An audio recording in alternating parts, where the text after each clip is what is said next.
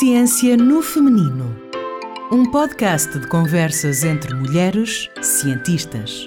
De percursos científicos a rotinas num laboratório, é assim que a ciência chega até ti, no feminino. Mas não só de ciência se fala, também há vida nestas cientistas. Descobre como é viver com uma cientista no segundo sábado de cada mês, às 11 horas. Hello, hello! Sejam bem-vindos a mais um episódio de Ciência no Feminino. Na ciência, analisamos e mecanizamos aquilo que pensamos ser-nos nato. Coisas simples como a minha capacidade de socializar e a tua capacidade de atenção. Coisas como passagem de ensinamentos e ideais entre pais e filhos. É tudo tão natural, certo? Pois, talvez não seja assim tão certo ou assim tão simples. Aliás, como certamente a cientista de hoje nos vai dizer, uma simples conversa entre mãe e filho, entre pai e filho, está cheia de informação para se analisar, para se entender e explicar. E o que nessa conversa acontece moldará o comportamento social dessa criança, da pessoa adulta que é hoje. Com este tipo de ciência, recuamos atrás no tempo e percebemos de onde vêm certos problemas de socialização. Ou então, avançamos no tempo e prevemos como será a atenção daquele bebê na sua futura escola. Uma ciência de mecanismos natos, de socialização ou conversas, de passado ou futuro, de psicologia. E por isso temos aqui hoje Carla Martins, investigadora e professora em psicologia. Carla, bem-vinda. Olá, Andreia, muito obrigada. Carla, acho que vamos aqui já para uma pergunta assim direta. Para si, a ciência foi sempre algo natural, algo nato, ou só depois de bem analisado é que se tornou uma decisão simples? Ok. Eu acho que hum, a decisão pela psicologia em primeiro lugar e pela investigação em psicologia em segundo faz mais sentido hoje do que o que fez na altura em que tive que decidir. Uhum. Eu, quando estava no nono ano, fui fazer, tive algumas consultas de orientação vocacional e na altura lembro-me perfeitamente daquilo que o psicólogo me disse no fim das sessões e que foram duas coisas que me deixaram admirada e que na altura, como digo, não fizeram tanto sentido como fazem hoje. A primeira era que eu um dia teria que ter uma profissão em que tivesse que lidar com pessoas versus uma profissão de gabinete. Uhum. E a segunda, e nunca mais me vou esquecer desta expressão, é que a escrita era um filão a explorar. Nós no ano não temos muita experiência de escrita, portanto esta então ainda me fez menos sentido. E, hum, quanto a trabalhar com pessoas, ele certamente há de me ter referido que a psicologia era uma das opções disponíveis, não me recordo disso ter ficado na cabeça. Uh, mas é um facto quando chegou à altura de escolher, foi pela psicologia que eu fui. Hoje em dia, um, acho que fiz a, tomei a decisão certa. Tar, ter a possibilidade de estar no ensino, no ensino superior e poder contribuir para a formação de futuros psicólogos dá-me imenso gosto, eu gosto imenso de ensinar. Uhum. Uh, a investigação também é uma área em que eu sinto que posso dar muito à sociedade.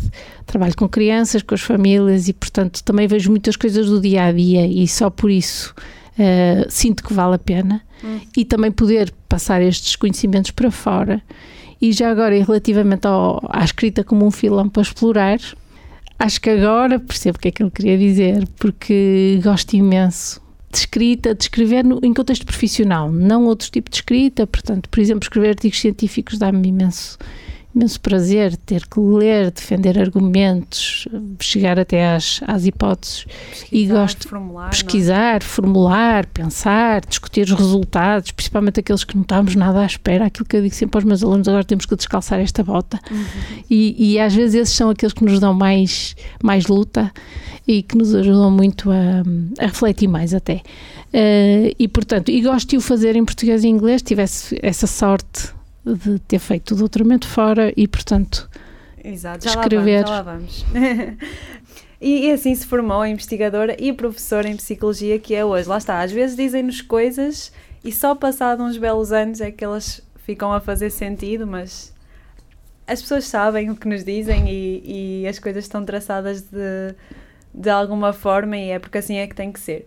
Mas eu sei que a Carla também pode cantar a música Eu Tenho Dois Amores, porque na sua vida não é só psicologia que a apaixona, certo? Certo. Eu sempre gostei imenso de matemática. quando estava no 12 ano, eu sou do ano em que houve pela primeira vez a prova geral de acesso e as provas específicas feitas nas universidades. Nós só tínhamos três disciplinas no 12 ano e a escola em que eu andava, não sei se era assim todas, mas pelo menos na minha, havia um dia por semana que nós tínhamos aulas. As memórias que eu tenho do 12 ano é passar esses dias todos a fazer exercícios de matemática, obviamente com preparação para a prova específica, mas eu acho que ia mais além do que isso, era o gozo do, do olhar para os problemas e descobrir como é que eles se fazem, eu gostava imenso. Tanto é que chego ao fim do décimo segundo, tenho que fazer o, o acesso, não é? Uhum. Eh, na altura já era como é hoje, tínhamos que escolher, escolher seis pares, curso, universidade, e o meu dilema foi, é psicologia ou é matemática? E, e, tanto foi dilema que, em primeiro lugar, pus psicologia na Universidade de Porto e a seguir, e antes das psicologias no resto do país, veio matemática na Universidade do Porto como segunda opção. Entrei na primeira, hoje em dia sei que se tivesse entrado na segunda seria igualmente feliz porque o meu gosto pela matemática continuou. continuou durante o curso. Nós tínhamos uma disciplina de estatística no primeiro ano que eu gostei imenso. Agora percebo mais agora o prazer que aquilo me deu do que na altura. Na altura estava preocupada em fazer a disciplina, mas, mas lembro-me de, de, gostar de fazer os exercícios e hum, o que acabou por acontecer foi que no quinto ano eu voltei a pegar nesses conhecimentos porque tinha um seminário de investigação para fazer, não é? tinha dados para analisar e dei por mim a pensar, eu gostava mesmo de estudar estatística e que tal se eu fosse agora fazer um curso de estatística. Felizmente tive uma professora que me pôs senso na cabeça e que me disse: não, o caminho não é esse, o caminho é acabar o curso e a seguir, porque não fazer um mestrado Uh, orientado para os métodos quantitativos, mas aplicados à psicologia. Já tinha essa formação em psicologia. Claro, ou seja, teve ali quase, quase a desistir de psicologia. Quase, nos Depois... últimos seis meses do curso, mas acho que aquilo era o stress de quem tinha que acabar. E dizer, agora vou para a matemática. Agora vou para a matemática. Vou para a estatística, eu até tinha visto, era para a estatística para a Universidade de Lisboa, porque não havia no Porto. Bem, enfim, mas isso não foi assim que eu lá cheguei. Exato, e resolveu então tirar um mestrado com isso essas duas coisas, a psicologia e a matemática. E esse mestrado, lá está, acho que essa fase foi especial, não só porque uniu essas duas, duas paixões, mas porque também foi fora de Portugal. E a Carla tirou o mestrado na Universidade de Reading, no Reino Unido, e se calhar eu ia lhe pedir que partilhasse aqui um bocadinho como é que foi, primeiro, essa aventura de juntar a psicologia com a matemática, que são duas áreas que eu própria diria que nunca iriam ver, nunca viria juntas, digamos assim, e como é que foi estar fora de Portugal uh, tão cedo no, no, seu percurso? Olha, a primeira aventura foi encontrar que curso é que eu podia fazer. É? é muito bonito dizer eu quero ir para a Inglaterra, quero fazer um curso de estatística aplicada à psicologia, mas eu nem sabia por onde começar. Na altura não havia internet, não havia. Portanto, o que eu tive que fazer foi ir ao British Council, onde me deram um livro, um calhamaço, que tinha os cursos todos de mestrado no Reino Unido, todos, todas as áreas, e eu andei à procura. Eu acho que identifiquei para uns 4 ou 5 no Reino Unido inteiro, que eram métodos quantitativos aplicados à psicologia. Decidi concorrer, eu acho que eu concorri a todos. A quatro concorri de certeza, uh, entre eles a Universidade de Reading, e, e fui aceito em todos e tive que depois tomar a decisão para onde é que eu vou. Sendo que nunca tinha estado no Reino Unido, portanto não conhecia nenhum deles. Viver fora, eu acho que há uma Carla antes e uma Carla depois. Pois. Qualquer pessoa que viveu fora sabe que a pessoa muda muito, porque para o bem e para o mal dependemos só de nós, não está lá ninguém para nos ajudar. Uma coisa que eu não tinha antecipado, que acho que ninguém antecipa antes de ir, é o cansaço de falar inglês de manhã à noite, mesmo quando nós não sabemos as palavras, não sabemos o que queremos dizer e não está lá ninguém a falar português, portanto. Pois, não há cá opção. Não, não há opção, é falar em inglês.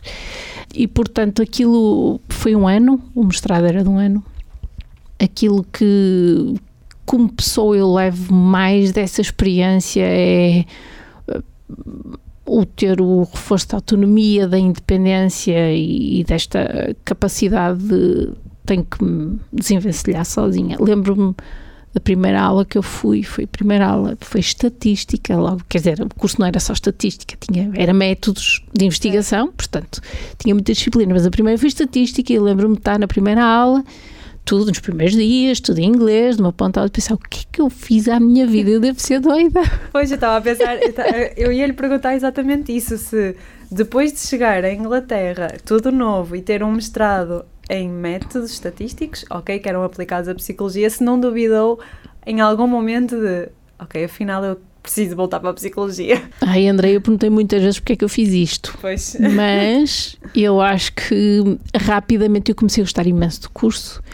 Tive uma professora que foi excepcional, que depois foi a tornar a minha orientadora de mestrado e mais tarde de, de doutoramento. Ela era a diretora de mestrado, era a Dr. Elizabeth Caffan e ela foi, para mim, foi um modelo de professora, de investigadora, ela fazia investigação em comportamento animal, nem sequer é aquilo que eu faço hoje, mas aquilo, a forma dela de estar nas aulas, a exigência que ela tinha, o que ela sabia, ela era do género que encontrava erros nos livros que tinham acabado de ser de estatísticas. Como é que é possível? Como é que ela sabe tanto para conseguir descobrir que aqui tem uma gralha, que enfim.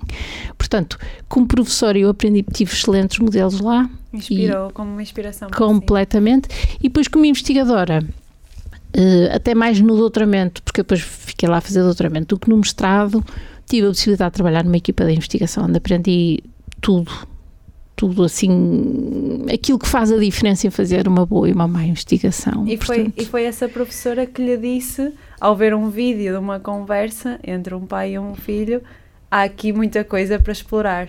Certo? Certo. Quer, quer, quer, quer contar-nos como foi esse momento?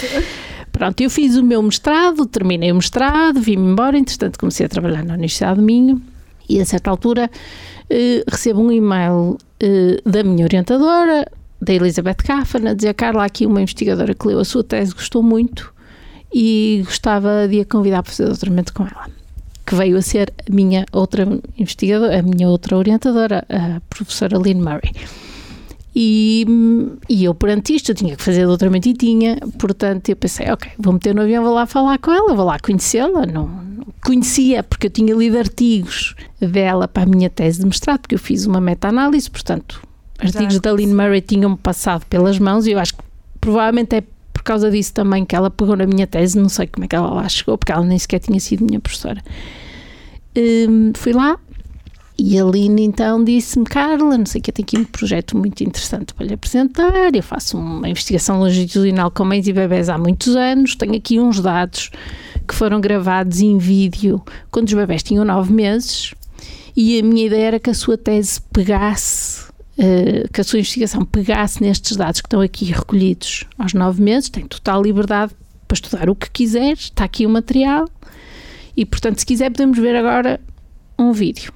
E ela mostra-me um vídeo e cinco minutos da mãe a brincar com o bebê em contexto laboratorial, mas quer dizer, uma brincadeira perfeitamente normal com os brinquedos.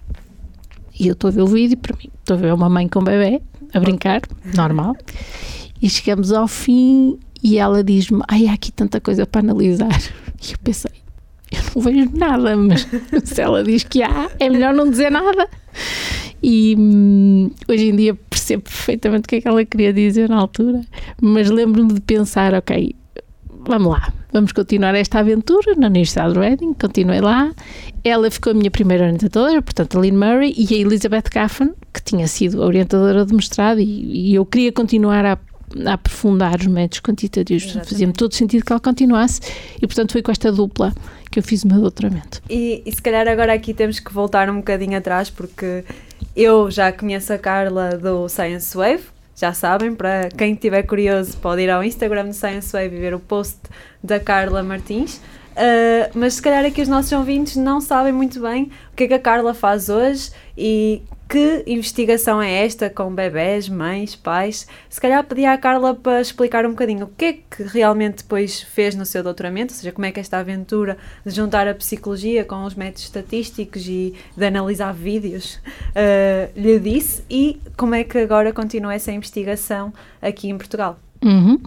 Portanto, a, a principal questão de investigação que me interessa e que vem do meu doutoramento é como é que bebés e crianças constroem o seu conhecimento acerca do mundo social. E por mundo social é os outros, a relação com os outros, portanto, tudo o que tem a ver com esta construção que eu considero que é uma co-construção que aparece no contexto da relação com a mãe e com o pai. Uhum.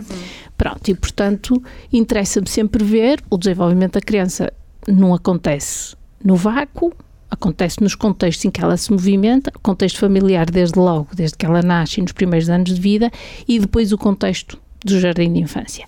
No meu doutoramento eu estudei o primeiro passo, aquilo que se considera que é o primeiro passo na construção do, do conhecimento, so, do desenvolvimento sociocognitivo e que foi a atenção partilhada, que é como é que os bebés como é que os bebés a certa altura, por volta do no último trimestre do primeiro ano, são capazes de fazer uma coisa que nunca tinha feito antes. Se eu estiver aqui a falar com a Andreia e apontar para a parede, a Andreia percebe que eu lhe quero mostrar alguma coisa que está na parede. Uhum. Isto é adquirido, isto não nasce connosco. Portanto, os bebés, quando são pequeninos, por volta dos dois meses, conseguem, começam a ser capazes da interação face a face. Ou seja, quando, quando um adulto se aproxima, eles mexem, sorriem, tentam falar, não é tentam falar, mas fazem sons. Depois, por volta dos quatro meses, a atenção deles está mais orientada para os objetos que estão Materiais. à sua volta e pegam e metem na boca e atiram. Mas por volta dos nove que acontece é esta atenção partilhada, que são as interações que pela primeira vez, anteriormente eram diádicas. Bebê, mãe. Mãe, pai, irmão. Depois era bebê, objeto. Aos nove meses são triádicas. É bebê, mãe, objeto. E, portanto, os bebés, por esta altura, conseguem não só seguir a atenção da outra pessoa, portanto, se o adulto apontar para algum objeto, pela primeira vez eles deixam de olhar para a mão e passam a olhar para a direção do apontar. Certo. E eles próprios também conseguem começar a, a fazer estes gestos e conseguem apontar. Portanto, a atenção partilhada foi, é, um, o primeiro degrau no desenvolvimento sociocognitivo foi o que eu estudei no meu doutoramento. Eu, entretanto, chego a Portugal, havia uma, um estudo que tinha sido iniciado e que tinham sido recolhidos dados aos 10 e aos 12 meses e na altura colocou-se a questão se valia a pena continuar a acompanhar esta amostra.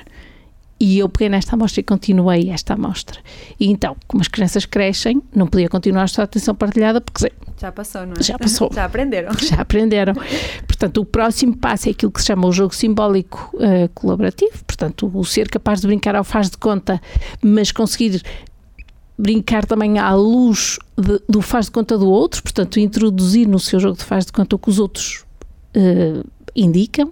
E depois, mais tarde, a, a teoria da mente. Portanto, isto é tudo nos primeiros cinco anos de vida.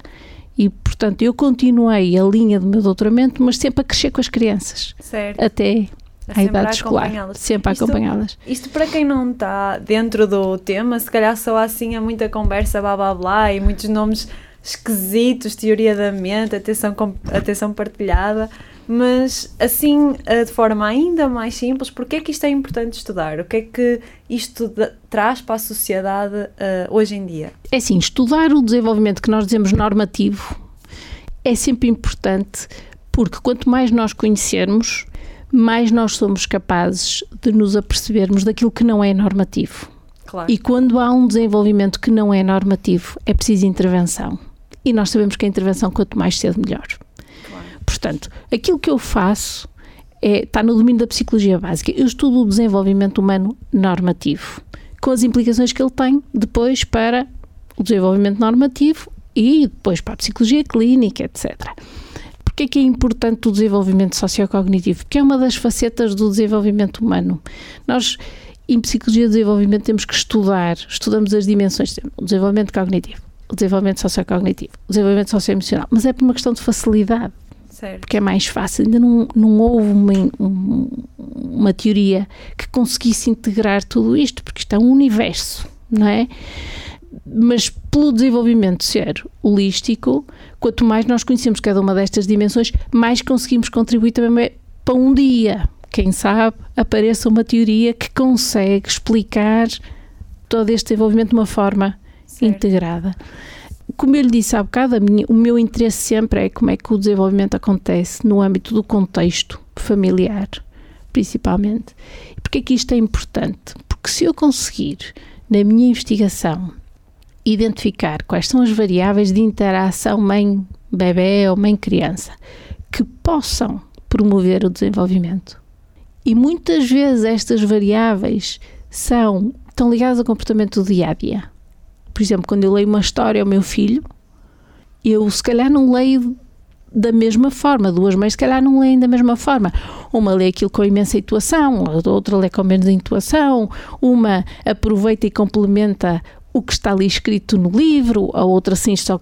Tudo isto pode um ter efeito. impacto. E se tiver impacto, se nós conseguimos identificar estas variáveis, isto é um conhecimento que é interessante para os pais saberem. Não é para eles andarem com o manual de instruções, não é nada disso, mas se eles estiverem mais conscientes que aquilo que fazem no dia a dia pode apoiar o desenvolvimento, então Claro. é um eu acho que ganho. isto que é, que Claro, é um claro. conhecimento que é interessante para pais e para educadores, também não é só sim, para sim, pais, sim, não é? Sim, sim, sim. Sem dúvida, lá está. É, é os pais, é aquilo que nós achamos que é nato, mas se calhar que devemos pensar mais um bocadinho de como o podemos melhorar e que efeito é que as nossas palavras e a nossa forma de interagir vai ter em moldar Uhum. a- as crianças, não é? E, e quem sabe, depois vem aqui aquela parte que também referi um bocadinho no início, de é quase como voltar atrás e perceber, ok, esta criança é assim hoje, porque se calhar antes teve esta socialização ou teve estes ensinamentos, ou, esta, ou é então os predictors, de prever ah, e, e perceber que se tivermos este, este tipo de interação hoje, então aquela criança poderá ter este problema ou, ou poderá ser eh, uma criança sociável normal, digamos assim. Sendo que o desenvolvimento ainda está para acontecer a investigação que consiga explicar 100% a variância. Claro. não claro. existe. A Andreia sabe. Exato, sim, Isso sim, é igual sim, na minha área e na sua área, não é? Portanto, Sim. o desenvolvimento, as causas, o, o- o que promove é multifatorial. É sem dúvida. E, e uma coisa que eu acho que ajuda logo a perceber isto é dois filhos do mesmo casal podem ter trajetórias desenvolvimentais completamente diferentes, porque há sempre aqui uma interação entre as características da criança, as características dos pais, as características do contexto, não é a mesma coisa nascer em primeiro lugar ou nascer em segundo. Portanto, isto só para dizer que temos sempre que ter a humildade de perceber, nós vamos conseguir explicar um bocadinho da variância, mas se eu conseguir explicar um bocadinho da variância, já consegui ajudar a Exatamente, ciência. Sim, não é uma linha direta, não, é? Não, não, Exatamente. não, não. Quem dera se que fosse uma linha direta. Às vezes, às vezes, e eu acho que isso são boas notícias para crianças que se calhar vêm de ambientes mais adversos e essas crianças podem ser, podem vencer, Exatamente. não é? Serem sim. resilientes, Sim, portanto, sim. ainda bem que não é linear. Exatamente, exatamente, olha, exatamente. Ah, lá está, aqui para os nossos ouvintes, então, de realçar que estas interações entre os pais e os filhos podem ter um efeito no desenvolvimento sociocognitivo da, da criança.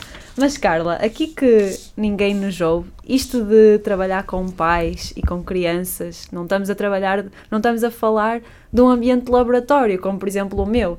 Estamos a falar com pessoas, estamos a lidar com pessoas todos os dias. Isto é fácil, eh, assim ignorando que não são pessoas que nos estão a ouvir. como é que isto corre? Ou tem assim alguma curiosidade que nos queira contar? Como é que, como é que isto tudo acontece? Eu acho que é, é, é muito interessante. Assim, eu antes de ser investigadora sou pessoa, portanto, não vou dizer que todos os dias, quando estou a andar pelo meio da rua, é a investigadora que vai pelo meio da rua. Agora, que há um facto, que às vezes eu assisto a situações entre pais e filhos, filhos pequeninos, não é? Portanto, estamos sempre a falar dos primeiros cinco anos de vida. Hum, e, e eu acho que nota até mais quando, quando a situação é positiva. Por exemplo, quando, quando imagino a situação do dia a dia para quem tem mais do que um filho, que os filhos entram em conflito. É normal, não é? Eu quero isto e queres tu. E é muito engraçado. Os pais podem reagir de maneiras muito diferentes. Pode ser, pronto, acabou. Para aqui. Ou, às vezes, usam essa situação para te dizer: achas que devias ter feito isso? Achas que se fosses tu, gostavas que o comando tivesse feito isto? São dois comportamentos completamente diferentes e que os meus olhos de investigadora, invariavelmente, Muita informação. eu vejo, vejo no dia a dia. Ahm, agora, e eu quero acreditar que os meus olhos de investigadora veem aquilo que é bom e que, não é? E que fico alerta para aquilo que, que eu gosto de ver e que aquilo que a investigação mostra Claro. que parece estar mais associado a um desenvolvimento saudável e adaptativo. E, e lá está, hum, isto é de ir na rua e, e ver esses comportamentos na rua, mas estava mais a perguntar de trabalhar com essas pessoas. Tem Ok. assim alguma curiosidade que nos possa contar ainda no ambiente de trabalho? A parte da pessoa, já vamos lá chegar. Ah, Ok, ok. Ora bem, no ambiente de trabalho, eu acho que eu posso partilhar curiosidades associadas ao que é, que é fazer um estudo de anos com as mesmas famílias. Eh, eu tenho tido muita, muito boa experiência com as famílias e os pais. Eu já tive a coordenar dois estudos longitudinais, sempre nos primeiros anos de vida, e, e a experiência, os pais aderem sempre muito bem. Hum, mas depois, se nós queremos estudar o desenvolvimento, faz sentido que nós observemos as crianças e as famílias com intervalos de meses ou de anos, não é? E uma das questões que, que qualquer investigador sabe, e André também sabe, a questão da mortalidade experimental é, eu começo um estudo com 100 pessoas, se eu no meu segundo momento temporal, e a minha questão de investigação depende dos dados da recolha do segundo momento, se no segundo momento ninguém vier, eu não tenho estudo, Exatamente. não é? Nos estudos em desenvolvimento isto Só para, só para fazermos aqui uma pausazinha, então a Carla, por exemplo, ah, convida pais que tenham bebés, ah, por exemplo, 3 meses, 6 meses, 9 meses, conforme a área em estudo, e depois o objetivo é seguir essa, esses pais e esses filhos em vários períodos de tempo, sendo que estes períodos de tempo podem ir de 3 em 3 meses ou de ano a ano, não é? Claro. É essa a complexidade. Ok. É, é assim, depende sempre, o design do estudo depende da questão da investigação, não é? Claro. Por exemplo, se eu quero estudar como é que o desenvolvimento sociocognitivo evolui da infância até à idade escolar, eu tenho que ir para a literatura e perguntar, ok, quais são os marcos desenvolvimentais que têm sido identificados e em que idades? Uhum. ok? E depois é aí que eu tenho que, dizer, ok, é, né, é por volta dos nove meses, é por volta dos três anos, é por volta dos quatro anos e meio, é antes de entrar na escola, pronto. Isto é a primeira coisa que eu tenho que fazer. A segunda, obviamente, como qualquer investigador em qualquer área, apresentar o estudo com as características que ele tem, pedir o consentimento informado, tratar dos da, Logística. as logísticas do comitê de ética, etc. Pronto, e depois começar. E lá está, esta questão da manutenção da amostra é muito importante. E isto foi uma coisa que eu aprendi com a minha orientadora em Inglaterra, que é uma coisa que é muito importante e com a qual eu concordo e faz todo sentido. Há uma coisa que nós nunca nos podemos esquecer. A nossa investigação não existe sem os participantes. Os participantes têm uma vida muito satisfeita sem a nossa investigação. Verdade. Portanto, nós é que temos de estar agradecidos aos participantes e não o contrário. E uma forma de mostrar essa gratidão é eh, lembrarmos deles mesmo fora dos momentos de recolha. E uma coisa que ela fazia e que eu fiz eh, enquanto a investigação durou e até uns anos depois de ter terminado foi enviar um postal de aniversário a todas as crianças da amostra. Nós tínhamos um calendário em que sabíamos o aniversário das crianças para não falhar e todos os natais enviar um postal eh, de Natal à família. Isto faz imensa diferença. Claro, as pessoas continuam ligadas a vocês e à investigação, não é? Não é só pedir para participarem num estudo e depois, passado um ano, voltar a pedir. É, "Ah, aparecer e desaparecer. Exato. Aparecer e desaparecer. E, e conforme as conveniências da nossa investigação. É assim que tem que ser. Agora, nós temos que mostrar o nosso apreço Claro. pelo tempo, pela disponibilidade, pela generosidade de partilharem connosco interações com os filhos. É uma coisa íntima, não é? Quer Exato. dizer, se, não... calhar, se calhar até podemos ir por aí, assim, eh, muito rapidinho, que é. Lá está, vocês chamam esses participantes e depois o que é que eles fazem? Isso demora muito tempo, o que é que eles fazem convosco? Essa interação, como é que vocês. Nós, nós temos vários. eh, depende dos procedimentos, depende do que nós queremos avaliar em cada momento no tempo. E para isso, nós temos sempre que tomar decisões. Ok, quais são os questionários que eu quero? Quais são os procedimentos que eu quero usar? E sempre com esta preocupação do equilíbrio, que é. É muito fácil, quando nós temos participantes na nossa frente, querer recolher tudo e depois logo se vê. Isso não é ético. Nós temos que recolher aquilo que faz sentido à à luz da nossa investigação, sem reduzindo ao máximo o tempo que as pessoas passam connosco. Dito isto, Numa das investigações, num dos estudos longitudinais uh, que coordenei, um, nós temos dados de duas horas de filmagens com a mãe e a criança e duas horas de filmagem com a mãe e com o pai. Então vocês filmam a, a mãe e o, a mãe com o filho a brincar, por exemplo? A brincar, por exemplo, a fazer uma construção de blocos, Uhum. em que a única coisa que diz é, e que nós dizemos é, tem aqui estes blocos, construam o que vocês quiserem, só assim, o menos diretivo possível, ou darmos um livro com imagens apenas, sem texto, e pedir à mãe ou ao pai para contarem a história ao filho, que, que aquelas imagens lhe sugerem. Ou, por exemplo, nós fazíamos isso também porque oferecíamos, durava duas horas, as crianças tinham quatro anos, nós oferecíamos um lanche a meio e, portanto, o lanche ser filmado, por acaso esses dados nós nunca olhamos para eles, não era esse o objetivo, mas porque está filmado, se nós tivermos uma questão de investigação que faça sentido Uhum. analisar, então temos esses dados. Atenção que o pai e a mãe sabem sempre que estão a ser filmados, Claro. não há cá Claro. câmaras escondidas, não é?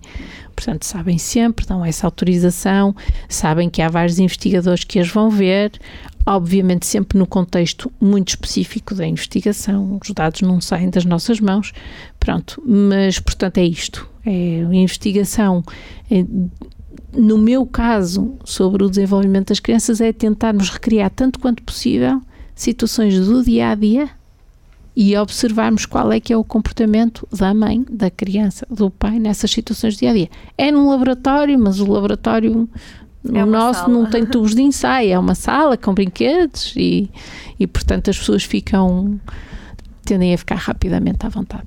Exato. É, é uma. Gravar aquilo que lá está, que nos parece natural e, e que para vocês tem tanta informação, não é? Acho que, acho que agora sim os nossos ouvintes já perceberam como se faz investigação em psicologia Do desenvolvimento, Desenvolvimento. sociocognitivo. Exatamente, eu própria também ainda tenho que aprender.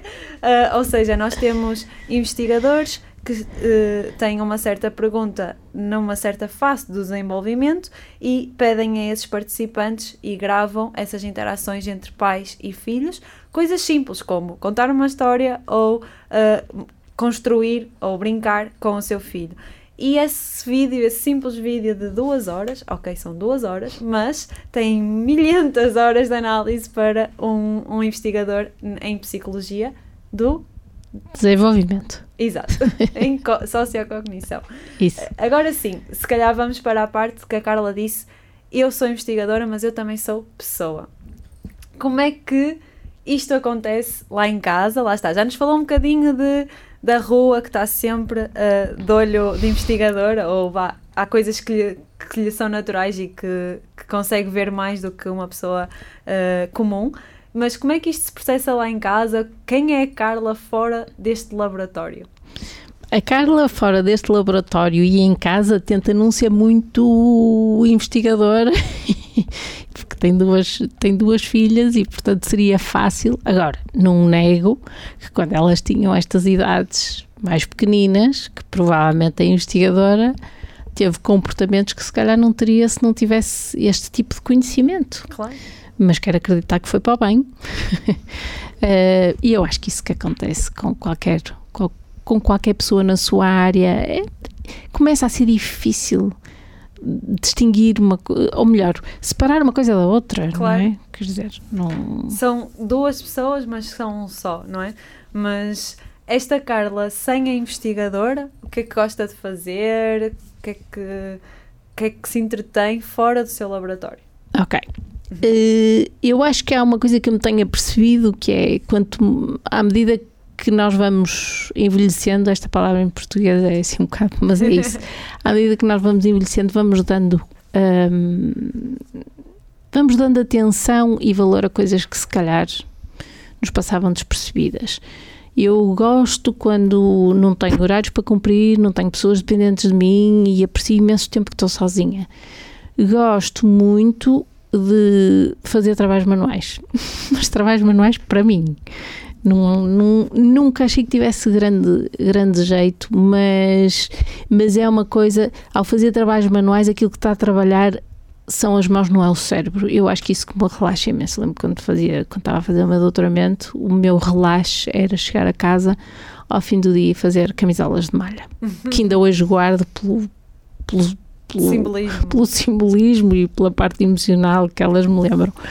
Uh, sei lá, ultimamente faço velas, mas também é por uma questão de reaproveitar a cera que lá está em casa, pronto. E depois, hum, a última, o que eu, aquilo a que eu me tenho dedicado mais nos últimos meses, já há mais de seis meses que faço isto, é aprender dinamarquês. Dinamarquês. Dinamarquês. Porque eu tive, tive sete anos uh, na reitoria e quando saí estava a precisar de descanso e estava a precisar que o meu cérebro funcionasse de uma forma diferente uh, daquela que um cargo dessa natureza nos obriga uh, a funcionar. E portanto eu pensei, quero aprender, agora quero aprender uma coisa que seja só para mim, pode não servir para nada, mas quero que seja do zero. É, vou do zero ao 100 com certeza não chegarei, mas, mas tem que ser uma construção dia a dia. E então, na altura, por acaso li que só há duas coisas, ou pelo menos há duas coisas que um adulto consegue aprender do zero: ou uma língua ou um instrumento musical. Instrumento musical já tinha aprendido, portanto não, não era por aí. Então, língua. E depois tinha que escolher a língua. e depois a língua era uma que eu não saiba nada de nada. E, e acabou por ser dinamarquês por causa de uma série que eu vi e que gostei imenso, o Borgen, e pronto, e foi por aí. E, e é, é muito interessante sentir de facto o cérebro a trabalhar, a construir este conhecimento, porque eu neste momento, bem, falar é muito difícil, a pronúncia é muito difícil, mas uh, já consigo reconhecer frases, já consigo construir frases simples, obviamente, e uma coisa que, que me dá imenso gosto é quando eu agora vejo um filme dinamarquês, no início aquilo era um, um comboio infernal de sons não percebia nada. E eu agora consigo recortar palavras nesses. Às vezes até consigo perceber frases. E gosto imenso. E portanto, o meu objetivo é, quando eu me sentir capaz, irei à Dinamarca para praticar ah. Não sei quando é que vai acontecer, Andreia. Pode demorar muito. Mas tenho feito aulas todos os dias, com uma aplicação e tenho. Estou a gostar imenso da experiência. E ele pedi para dizer algo em dinamarquês. Ai, não, não. Ainda não me sinto. Como eu lhe disse, a pronúncia é terrível. Vamos Portanto... fazer um estudo longitudinal à Carla e daqui a um ano, se calhar, vamos fazer outra entrevista. Eu em inglês, possivelmente. E, eu a responder Carla... em dinamarquês. Exatamente. Fica ao desafio, é assim, não vou perceber nada das respostas, mas teremos, precisaremos aqui de um tradutor. Uh, ok, ok. Acho que já, já percebemos aqui que existe novamente todo um mundo para além da ciência, lá está. A Carla, para além de ter estudado psicologia, estatística, feito um doutoramento, agora um pós-doutoramento, ter sido parte da, rei, da reitoria da Universidade do Minho, decidiu aprender dinamarquês do zero, porque, não é? Há tempo e, e, e isso corre bem lá em casa, há sempre tempo para tudo. Ah, quando a gente quer, há tempo para tudo. Não sei se acredito muito nisso. acho André é... é um bom exemplo que há tempo para tudo. Também, mas lá, mas lá está. Acho que às vezes devemos perguntar a quem nos é próximo o que é que essas pessoas acham, porque nós achamos que, que há sempre tempo para tudo e fazemos tudo, mas se calhar podemos estar a deixar aqui algumas coisas para trás ou não. E por isso, se calhar, vamos perguntar aqui a alguém que lhe é muito próximo, ao seu marido, Cláudio, o que é que ele acha e como é que é viver com esta cientista? O que é que acha? Não sei, estou curiosa para ouvir. Não Vamos sei o que é que ele vai dizer. Olá, Cláudia, bem-vinda a este podcast de ciência no feminino. É aqui um bocadinho intruso, não é? Mas estamos aqui a chamá-lo para perceber se a, se a Carla se porta bem e consegue balançar todo este mundo de psicologia, estatística, dinamarquês. Como é que é viver com esta cientista? Olá, André, muito bom dia. Um, ora bem, é uma, é uma grande pergunta. Um, uh, sei lá, como é que é viver como cientista? Viver como cientista é viver com alguém uh, que terá as características que a levaram em verdade por essa carreira um, e da forma bem sucedida como fez, não é? Podemos estar a, a falar de, de de uma grande ética de trabalho, de uma, de uma grande, de um grande, uma grande atenção ao, ao, ao, rigor e à precisão com que as coisas são, são ditas e feitas. Podemos estar a falar até de alguma, de alguma ingenuidade, não é? Daquela, daquela ingenuidade que é preciso a todos nós que queremos, que queremos acreditar que as coisas uh, são possíveis. Uh, aquele tipo de pessoa que faz a questão uh, não porquê, mas porque não. não é? Uhum, uhum. e é preciso alguma, alguma dose disso para, para primeiro se sentir atraído pela, por, uma, por, uma, pela, por, por áreas científicas e de, de investigação e, e, depois para ser bem sucedido como de resto, eu acho. E se é, calhar, é, se calhar aqui... acho, acho que posso dizer sem, sem, sem ser sem ser, sem ser uh, parcial que é, que é, é, é bem sucedida. Muito bem sucedida. muito bem sucedida, sem dúvida. Acho que depois desta entrevista nenhum ouvinte vai ficar com qualquer dúvida sobre isso. Uh, mas se calhar aqui o Cláudio teve que não, não, sei qual a palavra mais correta, mas travar este pensamento científico aí em casa, porque lá está, a investigação da Carla é com crianças, é com pessoas. Como é que isto se processa aí em casa, não é? É, é curioso, isso é, é nós, nós uh, uh, uh, em casa tivemos essa, essa conversa se calhar várias vezes e já várias vezes tivemos essa questão levantada por amigos, por exemplo, no caso, a questão óbvia, Carla é investigadora em Psicologia do Desenvolvimento, portanto, crianças. Um, e então o pressuposto desde logo é que, ah, então uh, criar os vossos, os vossos filhos uh, é fácil, não é? Porque Exato. está tudo nos livros, não é? Portanto, uh, aquela questão de, de, que os filhos não vêm com o manual de instruções é, é verdade para todos nós, exceto, exceto para alguém como a Carla, porque a Carla tem nas prateleiras os livros de instruções que permitem uh, criarmos os nossos filhos pá, sem, sem, sem erros pá, e, e, sem, sem questões inesperadas. Ora bem, a realidade é um pouco diferente. Porque isto, uh, nós não somos, nós para já não somos máquinas, não é? Uh, começa logo por aí. Uh, somos seres humanos uh, e como seres humanos somos todos permeáveis a, a pressões, a ansiedades, a, a, a dúvidas, que aliás é a base de qualquer, de qualquer trabalho científico, é sempre a dúvida, não é? Portanto, o trabalho científico nunca está acabado. Isso, isso eu aprendi com a Carla há alguns anos. E, portanto, a Carla em casa, de vez em quando, muito de vez em quando, ao longo dos anos, lembrou-se de, de, de, de, certas coisas que, que, se lembra ter visto ou, ou, ou ter lido num, num paper qualquer de, de um investigador inglês. Mas a, a, regra geral é que a Carla em casa é mãe. É uma mãe como tantas outras, a quem uh, o pai tenta não atrapalhar muito e, e, e portanto, uh, sujeita ao mesmo tipo de dúvidas, ao ao mesmo tipo de questões, ansiedades, medos uh, que qualquer outra mãe. Portanto, nesse, nesse, nesse aspecto, nesse aspecto, ser cientista, neste caso cientista uh, de, de, psicologia do, do, desenvolvimento, não é, não é, não é um, uma, uma, uma, uma grande mais-valia. É uma pequena ajuda, dá uma orientação, claro que sim. Então, então não podemos uh, dizer, desculpa, então não podemos dizer que a Carla o ensinou a interagir com os seus filhos? Uh, ora bem, uh, se ensinou, se calhar ensinou mal, porque ainda hoje tenho muita dificuldade. Uh, mas também estou a aprender, também estou a aprender. Uh, no outro dia li algo que, algo que dizia que os nossos filhos não se dão conta, enquanto são filhos, uhum. que estão a testemunhar o crescimento dos pais. Uhum. E, portanto, isto é um processo de crescimento também para nós. Claro. E, e portanto, agora, sem dúvida nenhuma que eh, as características iniciais, a, a, ética de trabalho, o rigor, o empenho, esse tipo de características pessoais eh, que tanta vantagem trazem em qualquer campo, mas em particular na, na investigação científica, um, são, são, são, obviamente, são obviamente muito, muito úteis e muito bem-vindos em qualquer lar, em qualquer, em, qual, em qualquer contexto familiar.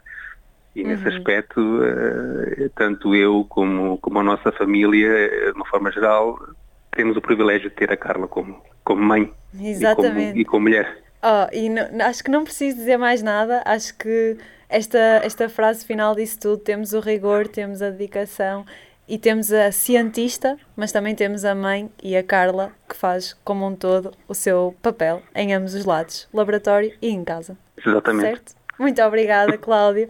Obrigada. Obrigado. Nós agora vamos Obrigado. continuar aqui. É um gosto. Obrigada. Carla, depois disto, tem alguma coisa a dizer?